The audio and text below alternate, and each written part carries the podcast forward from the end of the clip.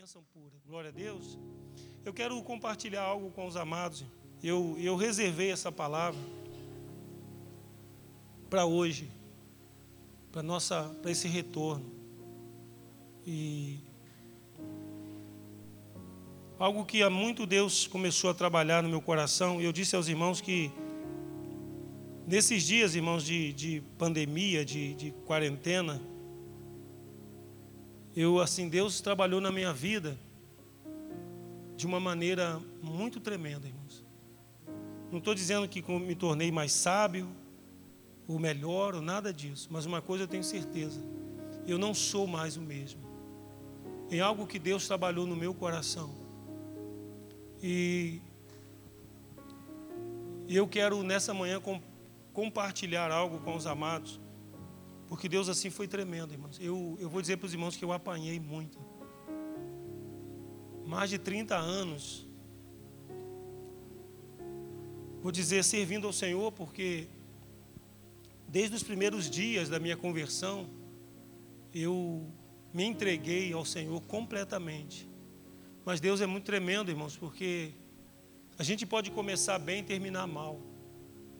A gente pode começar bem, no meio do caminho, ter um tropeço, uma queda, levantar e terminar bem. Ou a gente pode começar bem, ou como o rei Uzias, terminar muito mal. Né? O rei, não sei quantos aqui conhecem esse período, o rei Uzias, ele era um jovem que com 16 anos, ele começou a buscar o Senhor. Então, ele, ele tremendamente, Deus assim, abençoou o rei Uzias. E ele foi muito abençoado. Deus deu estratégias a ele de guerra, irmãos. Ele foi um homem tremendamente abençoado e usado pelo Senhor. Mas um dia ele se perdeu. E se perdendo, o resto dos dias de Uzia foram dias de um homem leproso, morreu velho, sozinho. Nem no, no lugar dos reis ele pôde ser sepultado devido à sua lepra. Então ele é um homem que começou muito bem, terminou muito mal. Por isso é que nos dias de Isaías, o texto vai dizer lá, no, no, no ano em que morreu o rei Uzias, eu vi o Senhor.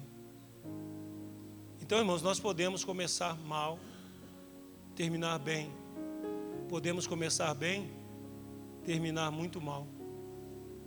E, e nesse tempo, para mim, este tempo agora, tem sido um tempo muito tremendo. Tem sido um tempo de sonhos, irmãos. Sonhos ministeriais, sonhos profissionais, sonhos de assim, Deus, eu só digo uma coisa, eu pedi ao Senhor que não me deixasse morrer nesses dias. Só pedi, Senhor, não me deixa, não tenho medo da morte, irmãos. A morte já não tem mais domínio sobre nós. Como Paulo, às vezes a gente até, eu, eu costumo brincar, e isso é verdade, embora seja, eu, eu achei que morreria aos 30 anos. Depois desejei morrer aos 33, igual Jesus. E agora já cheguei aos 54. Não desejo morrer, mas eu não tenho medo da morte. Até eu escrevi uma frasezinha quando completei. Eu não peço ao Senhor que acrescente anos à minha vida, mas acrescente vida aos meus anos. Isso é algo que eu estou pedindo ao Senhor, irmãos. Sabe, porque esses dias eu li algo muito interessante, irmãos, que às vezes você olha assim, você, eu por exemplo cheguei a 54 anos e fico assim, porque eu estava com isso, irmãos. Acho que Deus está falando, pode falar com alguém isso também, antes da palavra aqui. Porque às vezes você fica assim, eu olho para trás às vezes, ficava assim alguns dias, falando para Eliane, assim, enchendo a paciência dela. Poxa, caramba, eu. O que, que a gente tem hoje de patrimônio? Assim, tem nada, cara. A gente não tem nenhuma casa no nosso nome. Não tem um terreno no meu nome. Aí eu digo, 54 anos, a gente não tem patrimônio, não tem nada, cara. Mas aí o Senhor, tudo isso Ele me deu, só que eu, na minha tolice, eu botei fora. Não foi que o Senhor não me deu. O Senhor me deu. Aí eu digo assim, poxa, hoje eu sonho ter um, um espaço de para criar uma meia dúzia de frango. e não tenho. Mas sabe, Deus, e você fica falando o que você não fez.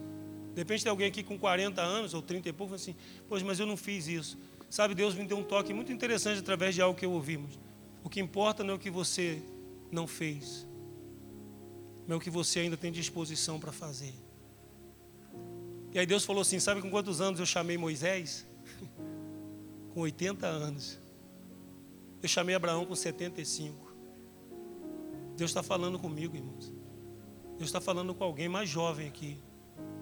O que importa é a disposição do que você tem para fazer daqui para frente. Os melhores dias não são os dias que passaram, são os dias que virão. O melhor dia é o dia de hoje. Não é isso, Hélio? É o dia que nós estamos aqui. Este é o dia que o Senhor nos deu. Ah, porque, querido, não importa, o que importa é o que vai vir aí na frente. Vem coisa tremenda de Deus para mim e para você. Aleluias. Glória a Deus, irmão. Amém. Então, amados, Deus assim, olha, irmãos, mas eu apanhei muito. Eu fiquei moído. Papai bateu bastante. Mas o pai é assim. O pai ele fala assim às vezes: Ó, oh, se eu te pegar, eu vou te arrebentar. Sua mãe já falou isso assim para alguém? Papai falou assim: Olha, vou te arrebentar, hein? Falava lá, Júlio. Ó, oh, tô te avisando, hein, moleque. Vou te moer no cacete. Desculpe o termo. Aí papai me pegou assim, irmão. Papai falou assim: Eu vou te pegar de jeito quando você parar. Você não para, não? Então eu vou parar você. Porque agora eu vou, vou bater em você, mas vou bater mesmo. Eu vou deixar você todo marcado. Estou todo lanhado, irmãos. Mas o pai trabalhou algo, inclusive eu vou falar algo aqui no final com os irmãos. Vocês vão entender. Então eu quero que você abra sua Bíblia comigo para a gente pensar a respeito de algo, irmãos. Oh, queridos. Que isso possa chegar a muitos outros irmãos. 1 Pedro capítulo 5.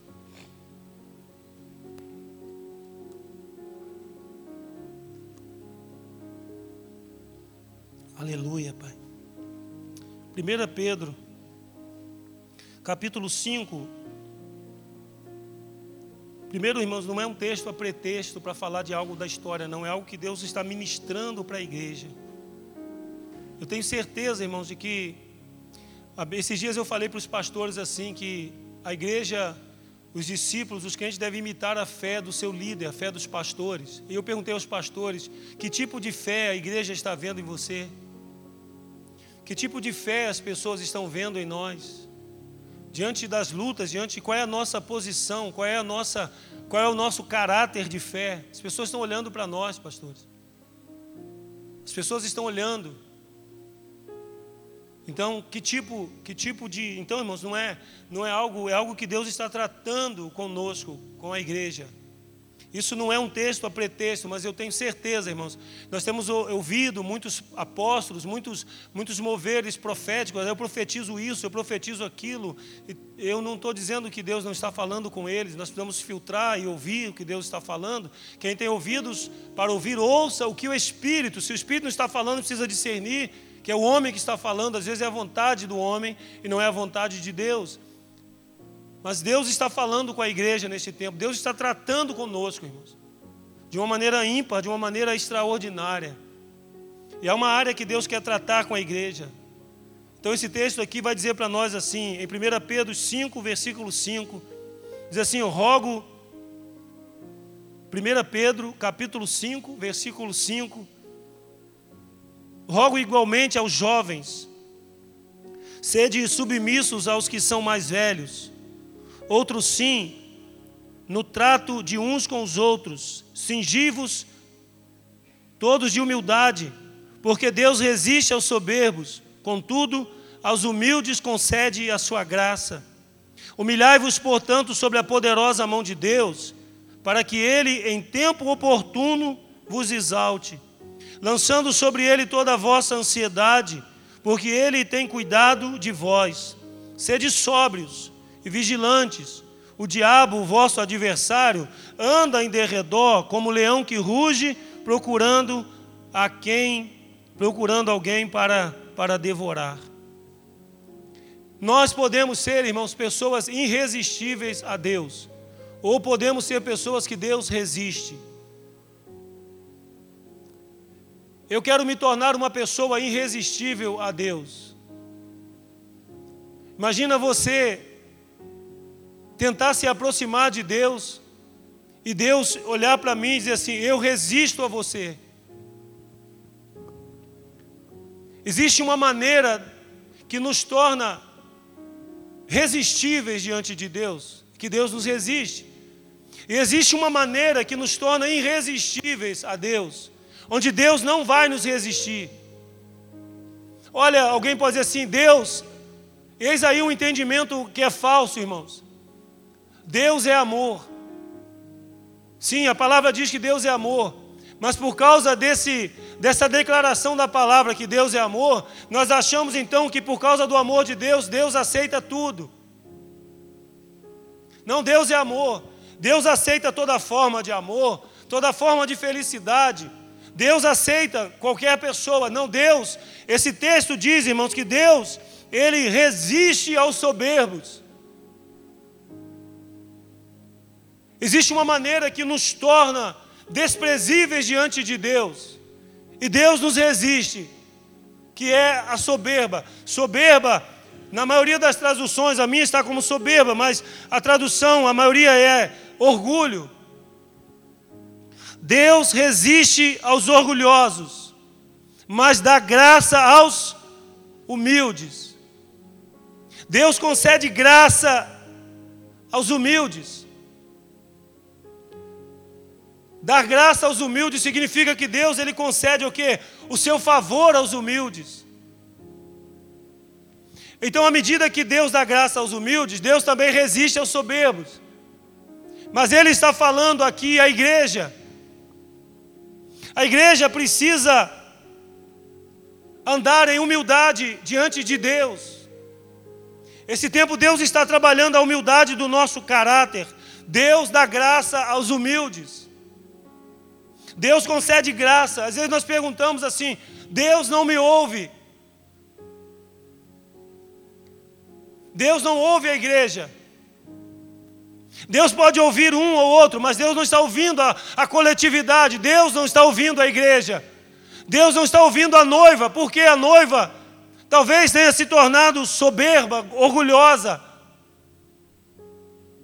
E nós vamos entender o que significa isso. Eu entendi isso, irmãos. E Deus trabalhou isso com, tremendamente na minha vida. A humildade nos torna irresistíveis diante de Deus. Vou repetir: a humildade nos torna irresistíveis diante de Deus. Deus não resiste a uma pessoa humilde a uma pessoa que tem um caráter humilde diante dele, um filho que se aproxima dele com humildade, ou que anda, ou que vive em humildade diante do Senhor. Aleluias. Olha que conselho maravilhoso Filipenses 2,5 dá para nós, diz assim: tende em vós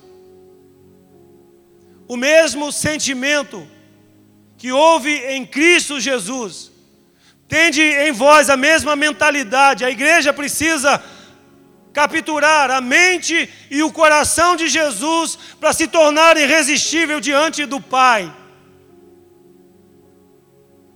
Porque Deus, Ele não está olhando a minha mensagem.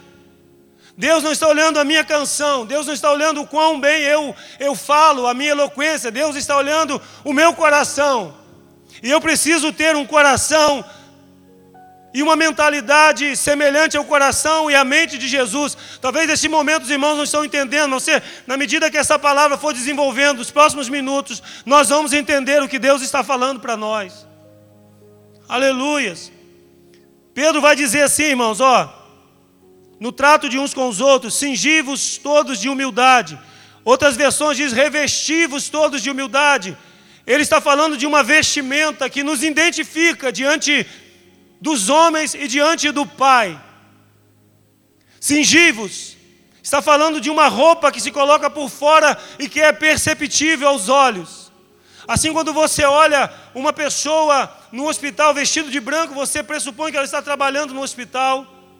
A vestimenta de um enfermeiro ou de um médico, ou a, ou a vestimenta de alguém que está no exército, ou na aeronáutica, ou na PM, ou se você identifica as pessoas pela veste que ela usa, assim também o crente é identificado por suas vestes de humildade e, sobretudo, é identificado diante de Deus. Não se está falando de uma roupa no sentido físico, mas está falando de uma roupagem de caráter. Deus está dizendo que a humildade do caráter é aquilo que nos torna irresistíveis diante dEle. Aleluias. Nós vamos nos tornar uma igreja irresistível, irmãos. Uma adoração irresistível, um caráter humilde. Uma pregação irresistível, a pregação de um caráter humilde um instrumento que vai tocar e vai trazer a glória de Deus. É um instrumentista que toca habilmente, mas mais do que habilidade, ele tem um caráter humilde. Ele está revestido de humildade. Deus não resiste. Aleluias.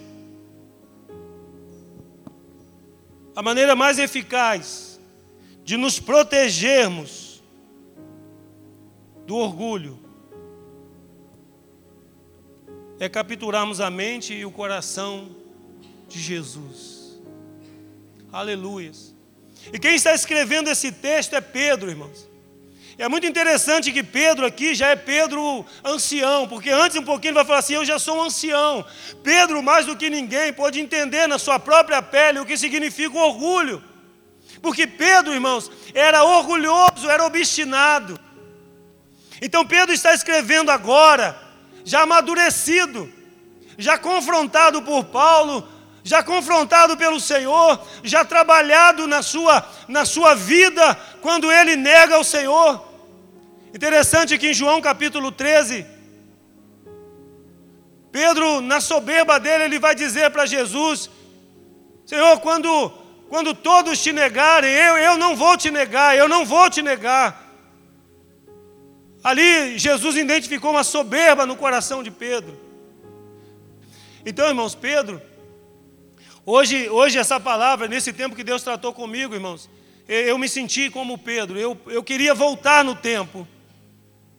Nesses dias de tratamento, irmãos, em que Deus esteve comigo, eu queria poder voltar no tempo.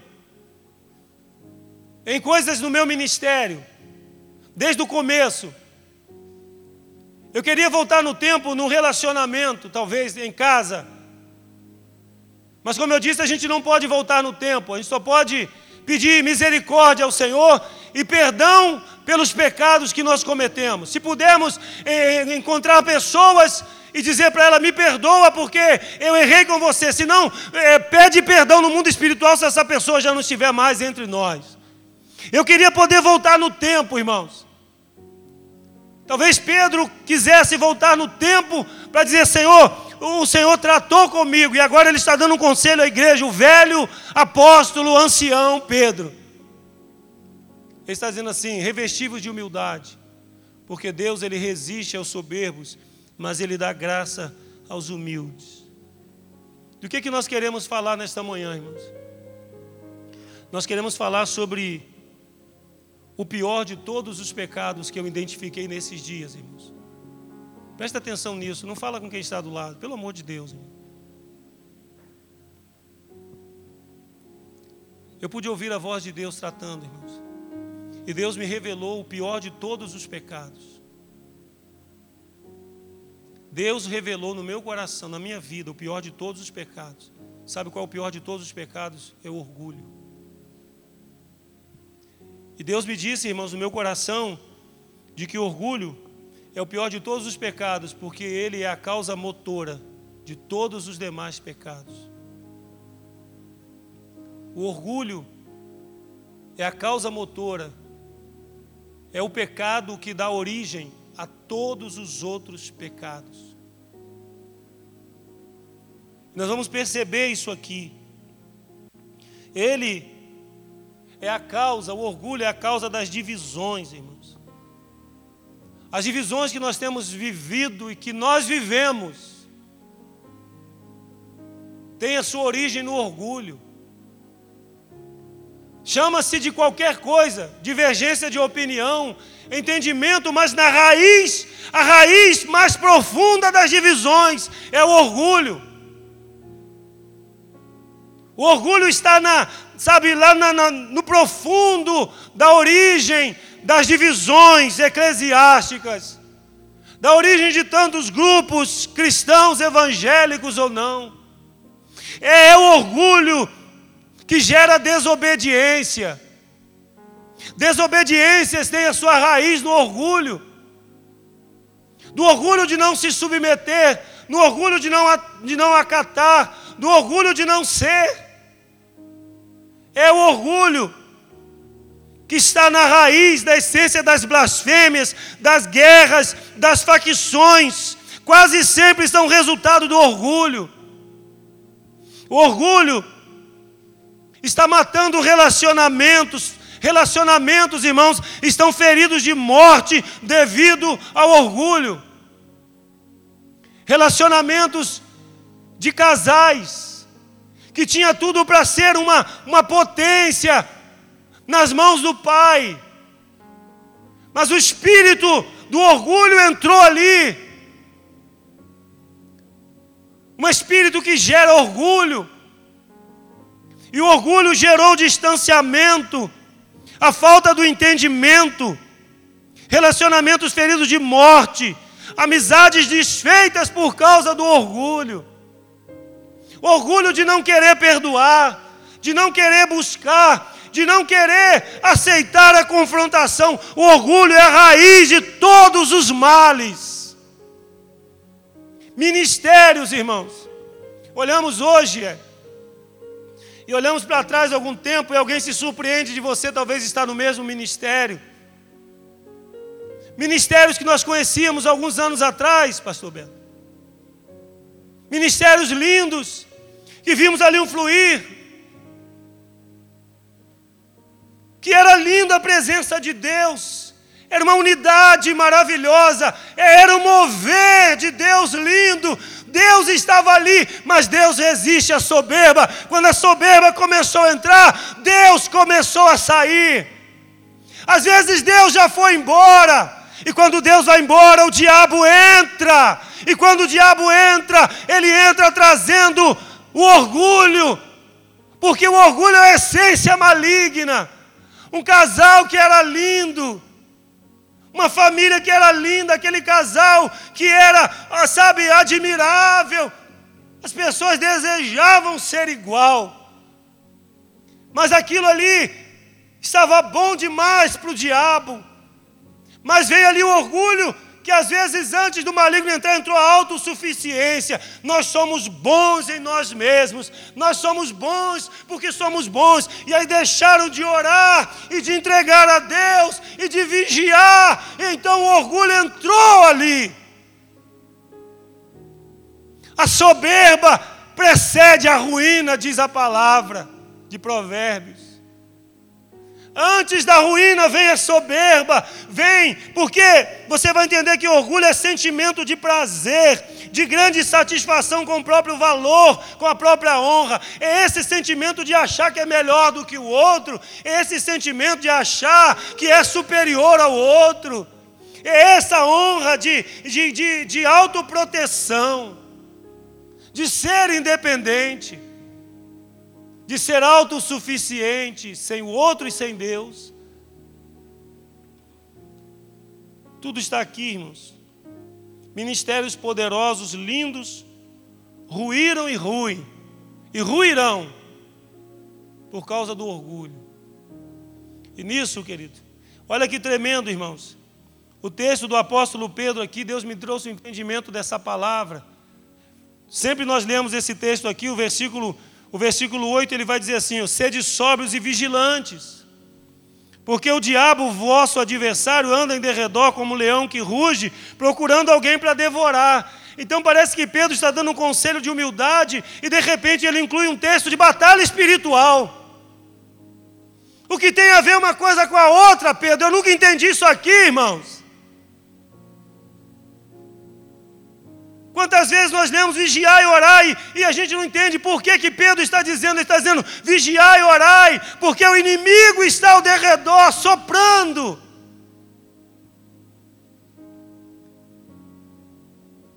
Porque ele anda buscando a que ele possa tragar. A gente sempre teve uma imagem de um leão, ah, como um leão que ruge, como um leão que brama, é no sentido daquele que caça a oportunidade. Vigiai, Deus ministrou algo no meu coração, dizendo assim: você já parou para pensar que isso aí tem a ver com o seu orgulho? Você já parou para pensar que esse vigiar e orar, para você ficar, ser de sóbrio, fique atento, o que aqui está vendo assim, fique ligado, é, fique, não perca a percepção, não perca o entendimento, porque o inimigo ele vai vir até você, ele vai sondar você, porque ele está buscando a quem ele possa tragar. Interessante, irmãos. A gente entender algo aqui muito tremendo para a nossa vigilância, para a nossa proteção, para a nossa cura. Quem é o diabo? Quem ele era? Isaías, no capítulo 14, vai revelar o intento de Satanás, que é colocar o trono dele acima do trono do Altíssimo.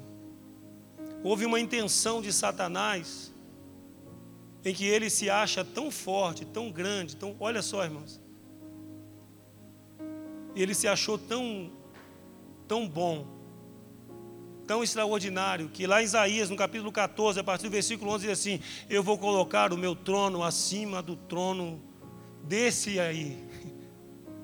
O profeta diz, o Altíssimo, ele diz assim: Eu vou ser, o meu trono vai ser colocado acima do trono dele.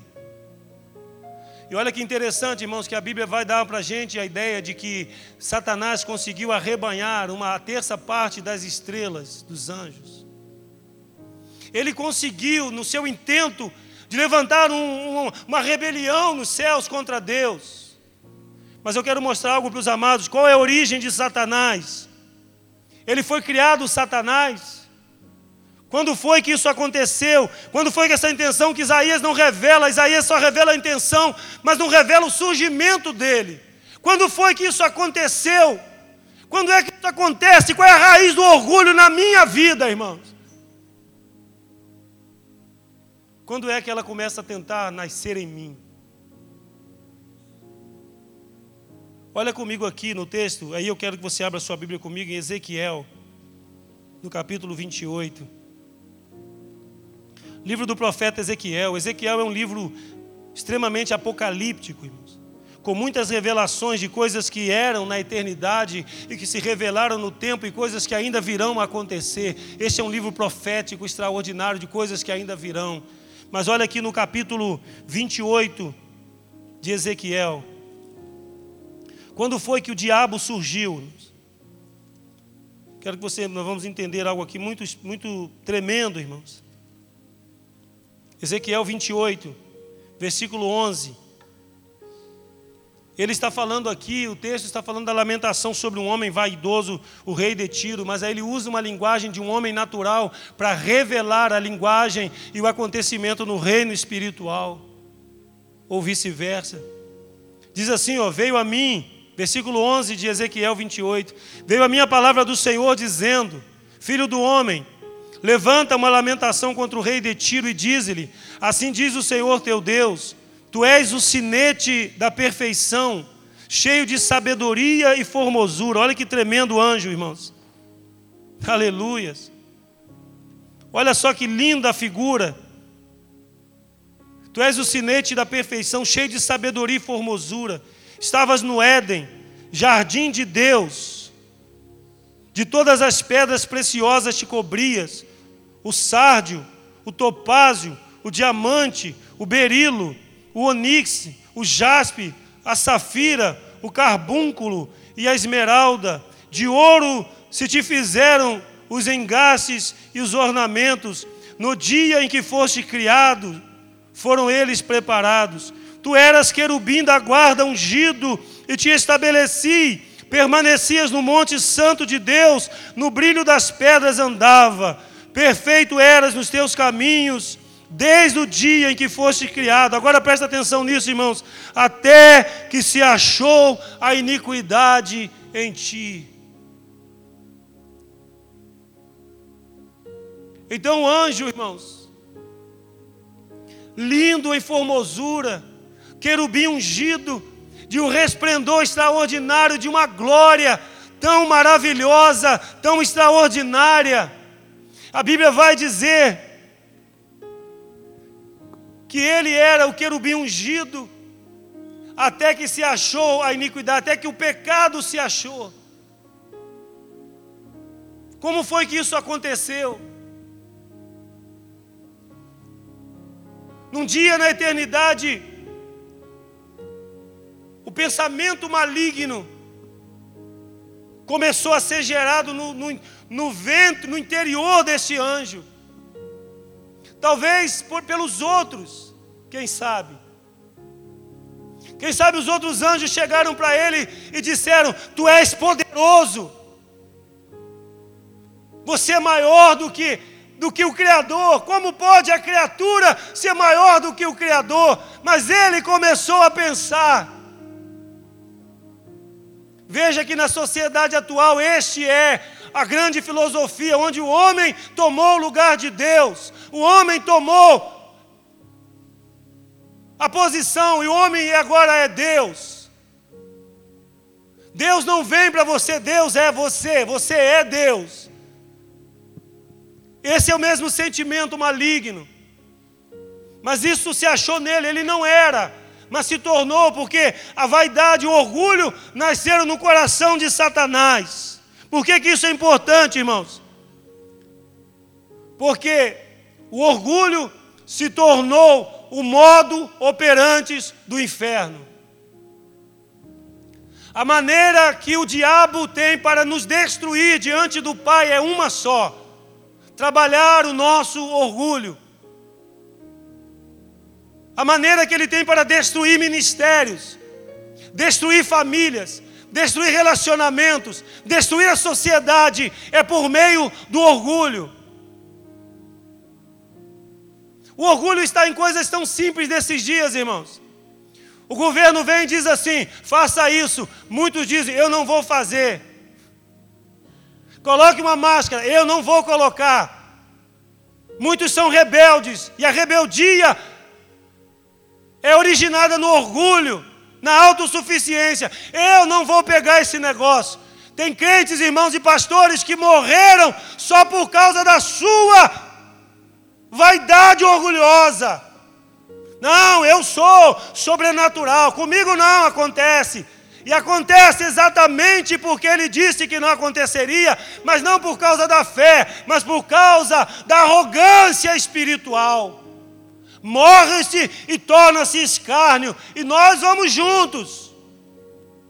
De outra maneira não iríamos, mas tudo está na origem, irmãos. E a origem, o modus operandi do inferno é o orgulho. E eu vou dizer para os irmãos: ele trabalhou o meu orgulho muito tempo. Se você não entende, eu espero que entenda uma coisa, eu entendi, querido. E nisso eu vou pôr guarda, e vou guardar o meu coração, porque eu quero ser irresistível a Deus. E eu não quero que Deus me resista mais. Eu não estou dizendo, irmãos, que Deus vai me responder tudo o que eu quero. Porque a crise que eu vivo, que eu vivi esses dias é: Senhor, por que, que o Senhor não me ouve? E Ele vai dizer assim: Eu sempre te ouvi e sempre te ouvirei, mas não farei tudo o que você quer, mesmo que o que você quer pareça ser bom. Você precisa entender que eu estou no controle de tudo. E se eu não matar o teu orgulho, você acha. Por isso que também o texto de Pedro vai dizer assim, ó: Não andeis ansiosos.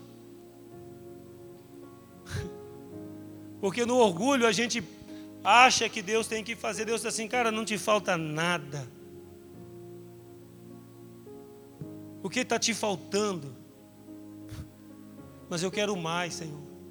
Mais o que que você quer? Estou te dando suficiência de vida. E você quer a vida sem a minha suficiência.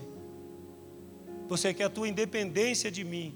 Quando eu quero te fazer que você seja dependente de mim todos os dias. Você está entendendo isso, irmão? Quantos estão entendendo isso nessa manhã, irmãos? Se você começar a parar como eu parei, irmãos, você vai ver que são pequenas atitudes nossas que revelam o nosso orgulho. Coisa muito simples, irmãos. Coisa muito simples. E começa desde a criança. E a gente começa a gerar. orgulho nos nossos filhos. Mas não sabemos, irmãos, que nisso o inimigo está soprando. Guarde essa frase, irmãos. O modo, modus operantes do inferno é o orgulho. Deixa eu mostrar para os amados como ele age, irmãos. Algumas fases só quero citar para os amados aqui. Primeiro, logo no início, o que, que Deus falou, irmãos, para Adão e Eva quando cria o homem e a mulher? Deus diz: Olha, está vendo isso tudo aqui. Jardim maravilhoso no meio do deserto. Porque Éden, irmãos, é deserto. Deus planta um jardim no deserto para estar na intimidade. Hoje nós estamos no deserto, irmãos. O mundo é o Éden. E a presença do Senhor é o nosso jardim. Onde nós desfrutamos da presença dEle. Mas o inimigo, irmãos, quer nos tirar do jardim. Porque o inimigo está dizendo que Deus está tirando de nós algumas coisas que são boas. Da mesma maneira que ele age. Então ele chega para o homem, a serpente que era quê? Das mais astutas. Começa ali a chegar o quê? O que, que Deus falou para vocês? Não, Deus falou que a gente tem tudo isso aí, ó. A gente pode comer, a gente pode beber, a gente tem a presença dele, ele visita, a gente ouve os passos dele.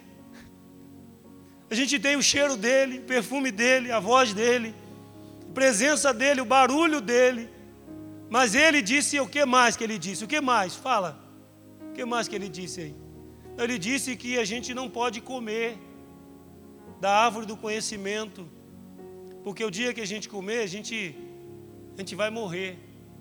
Não, morrer. Deus não vai matar você, cara. Você não vai morrer, sabe o que você vai ser? você vai ser igual a ele, ele está roubando de vocês. Deus, Deus é ruim. Sabe o que ele está dizendo? Deus não presta. Ele está tirando de você a oportunidade que você tem de ser semelhante a Ele. O mesmo princípio da eternidade sendo aplicado no homem. Ele que quis ser igual a Deus, agora quer fazer o homem se parecer com Deus. Tirar a independência, tirar a dependência e botar a independência. Aí comeu, o que, que eles sentiram, irmãos? Abriram seus olhos para ser igual a Deus? Não, para ver o pecado, para ver o erro, para ver o outro, para ver a nudez do outro. Porque o pecado é assim. Ali ele trabalhou o orgulho. Entrando no primeiro homem, na primeira mulher, no primeiro casal, na primeira família, para trabalhar o orgulho. Ali estava o maligno, trabalhando com o seu modo de levar o homem a ser independente, a buscar os prazeres sem a presença de Deus. Quer ver um segundo exemplo, irmãos? De Davi. Olha que tremendo isso aqui, irmãos, porque às vezes a gente não percebe. Mas que bom que nós estamos aqui, Deus vai nos fazer perceber. Olha aqui em 2 Crônica, em 1 Crônicas, Caminhando aqui para a gente concluir essa ministração, para a gente entender como que o inimigo age, irmãos. Em 1 Crônicas, capítulo 21.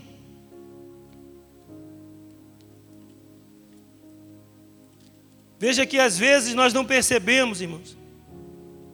1 Crônicas, capítulo 21, do versículo 1, vai dizer assim: ó, então Satanás se levantou contra Israel e incitou a Davi a levantar o censo de Israel. Eu não quero falar sobre a implicação desse texto,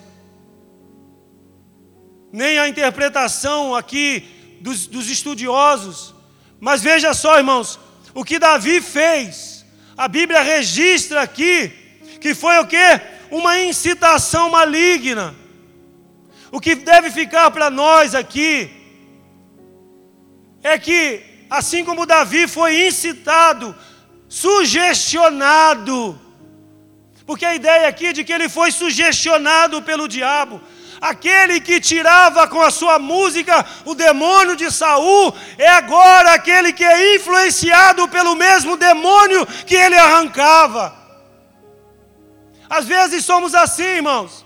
O mesmo demônio que tiramos das pessoas pelo poder do sangue é o mesmo demônio que, se nós não vigiarmos, vem contra nós, sugestiona a nossa mente a fazer aquelas coisas que parecem certas.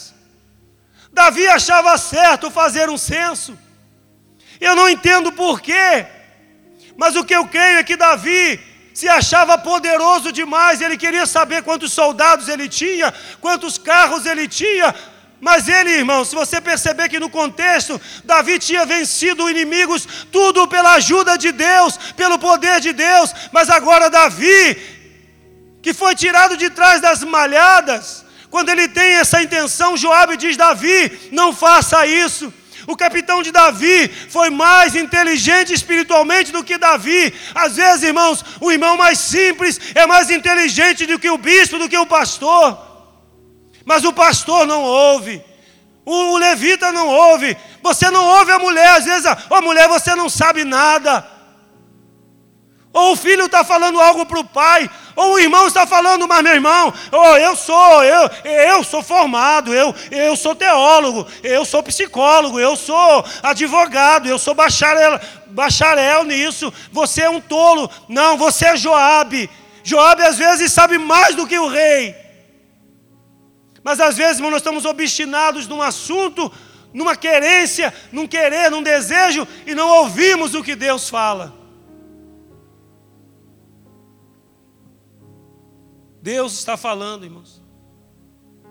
O que fica para nós aqui, irmãos, é que a gente precisa entender que, mesmo vencendo, às vezes nós somos apanhados pela ação maligna. Quer ver um outro exemplo, irmãos?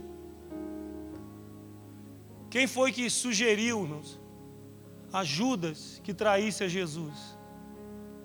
Olha lá em João no capítulo 13, versículo 1 e 2, você vai ver que eles ali, tomando a ceia, aí o texto vai dizer assim: tendo já o diabo, versículo 2 de João 13, e tendo já o diabo colocado no coração de Judas que traísse a Jesus. Foi o diabo que colocou no coração de Judas, aquele que andava na intimidade do rei, aquele que viu os milagres que o rei fazia, que viu Jesus andar sobre as águas, é aquele que agora recebe uma sugestão, uma influência maligna. Está entendendo, irmãos, como nós podemos e precisamos vigiar no orgulho, ou na influência daquele que orgulhosamente quer trabalhar. Ele trabalhou o orgulho de Judas, assim como ele trabalha o nosso orgulho. Um último exemplo, irmãos, nós teríamos muitos outros exemplos.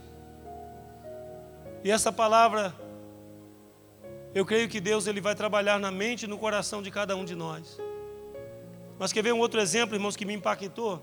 E aí eu quero mostrar para você, porque é o último exemplo nós estarmos orando e permitir que o Espírito Santo ele sonde o nosso coração. Abra sua Bíblia comigo em Atos.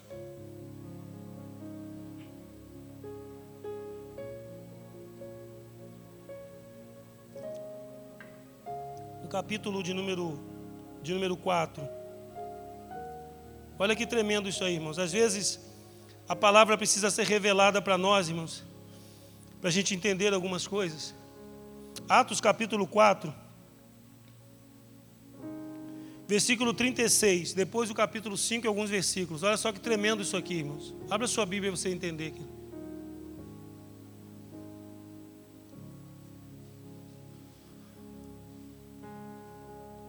Versículo 36 do capítulo 4 diz assim: José, a quem os apóstolos deram o sobrenome de Barnabé, que quer dizer filho da exortação, levita, natural de Chipre, como tivesse um campo, vendendo, trouxe o preço e o depositou aos pés dos apóstolos. Veja só que interessante, irmãos. Esse é um personagem que surge aqui. Um homem chamado Barnabé, ou José, cujo sobrenome era Barnabé. Ele era de Chipre, irmãos. Interessante que se você estudar um pouco do contexto, Chipre era uma região muito rica na época. Então provavelmente esse homem ele era um homem rico. E esse homem chegou na igreja de Jerusalém. Olha só que tremendo, irmãos. José se converte. Ele era o quê? Um levita natural de Chipre. Como tivesse um campo, vendendo, trouxe o preço e o depositou aos pés dos apóstolos. Ninguém falou nada para José, irmãos. Ele resolveu no coração dele vender uma propriedade. E ele pegou o dinheiro da propriedade e foi lá e depositou nos pés dos apóstolos. Disse assim: Olha, eu vendi uma propriedade e eu estou aqui trazendo para vocês. Distribua. Mas olha que interessante, irmãos, que o versículo, o capítulo 5 está ligado a esse. Olha agora. Entretanto, essa palavra entretanto me chamou a atenção, irmãos. Porque o Espírito Santo está registrando algo aqui muito tremendo, irmãos. Entretanto, certo homem chamado Ananias, com a sua mulher Safira, vendeu uma propriedade, mas em acordo com a sua mulher, reteve parte do preço e, levando o restante, depositou aos pés dos apóstolos. Então disse Pedro: Ananias, olha só, irmãos, por que encheu Satanás o teu coração para que mentisses ao Espírito Santo, reservando parte do valor do campo? Qual é a atitude que a gente está vendo aqui, irmãos? A atitude de Ananias foi uma atitude, irmãos, que seria muito boa se ele vende o campo.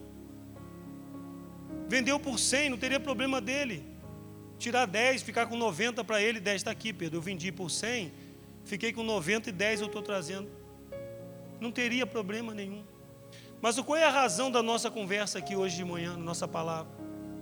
É que ele, irmãos, olhou para José. Ele disse assim: esse cara vai ficar na minha frente. Provavelmente Ananias e Safira, irmãos, eram pioneiros da igreja.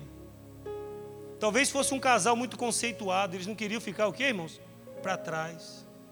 Há o orgulho aí, irmãos. Às vezes, irmão, nós não queremos ficar para trás.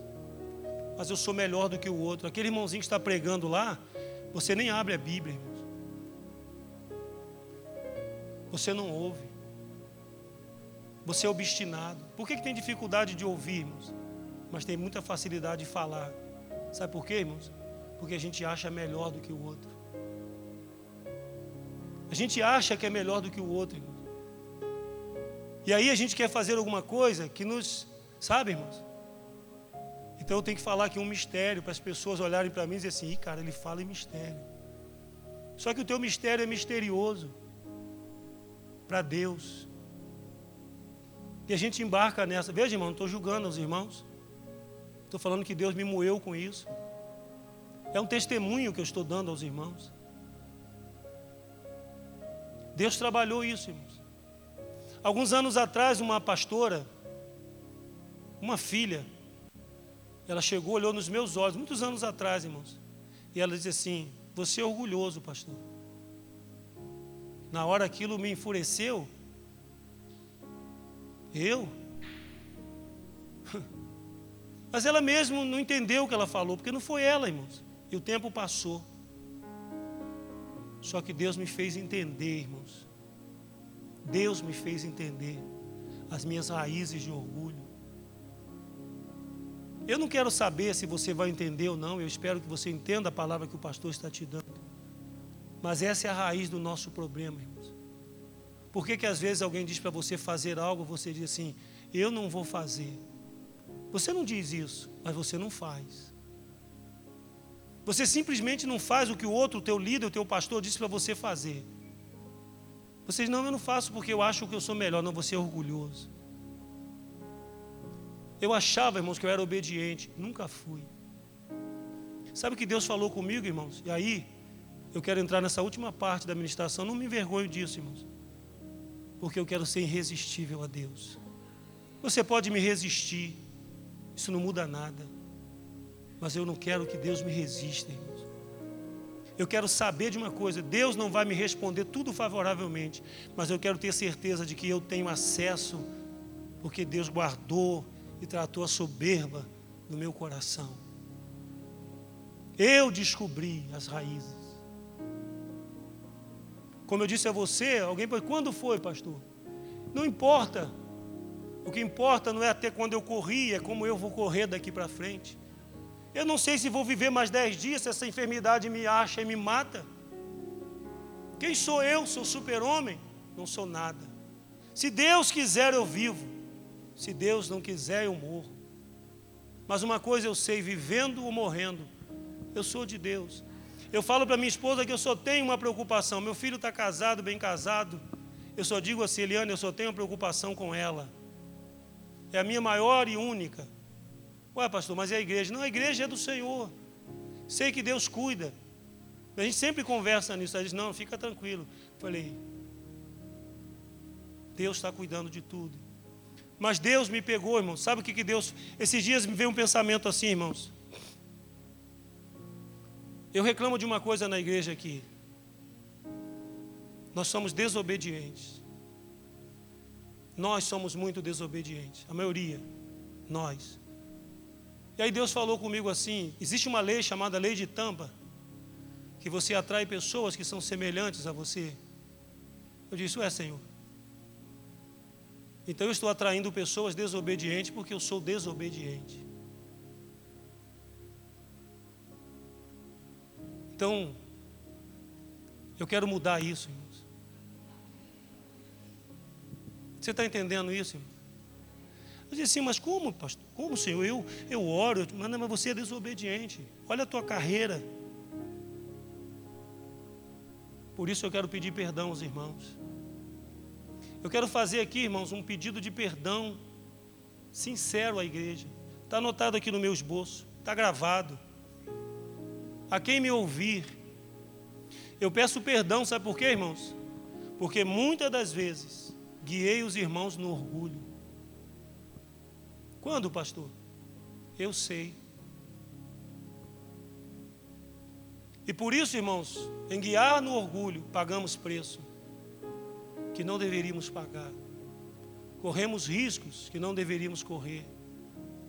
Mas quando foi, pastor, orgulho? Quando, irmãos, você faz sem consultar o Senhor, é orgulho.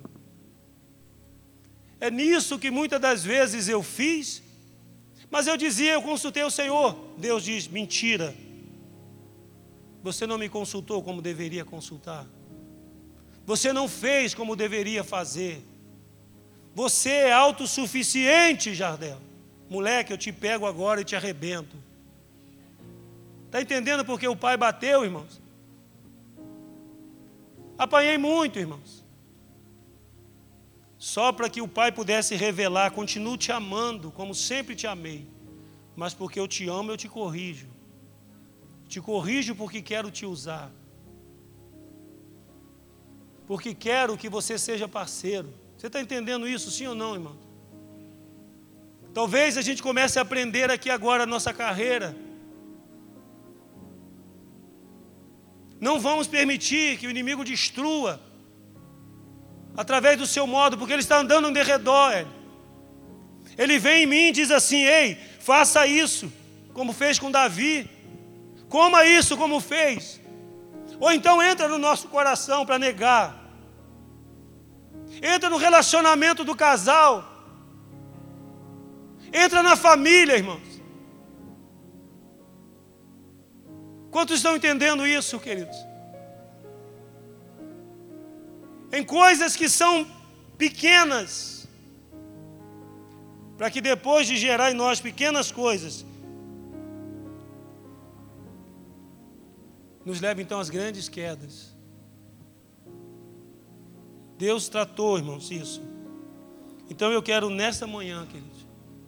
Sempre que eu estava orando, irmão, sempre eu não entendi uma coisa, não sei se acontece com os amados.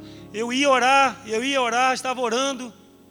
Aí Deus falava assim comigo: peça perdão à igreja. Vinha na minha mente. E eu sacudia a minha cabeça. Isso não é um dia, não, irmãos, tem anos. Senhor, pedir perdão de quê, Senhor? Nunca roubei a igreja, não defraudei ninguém. Peça perdão. O Senhor disse: peça perdão à igreja.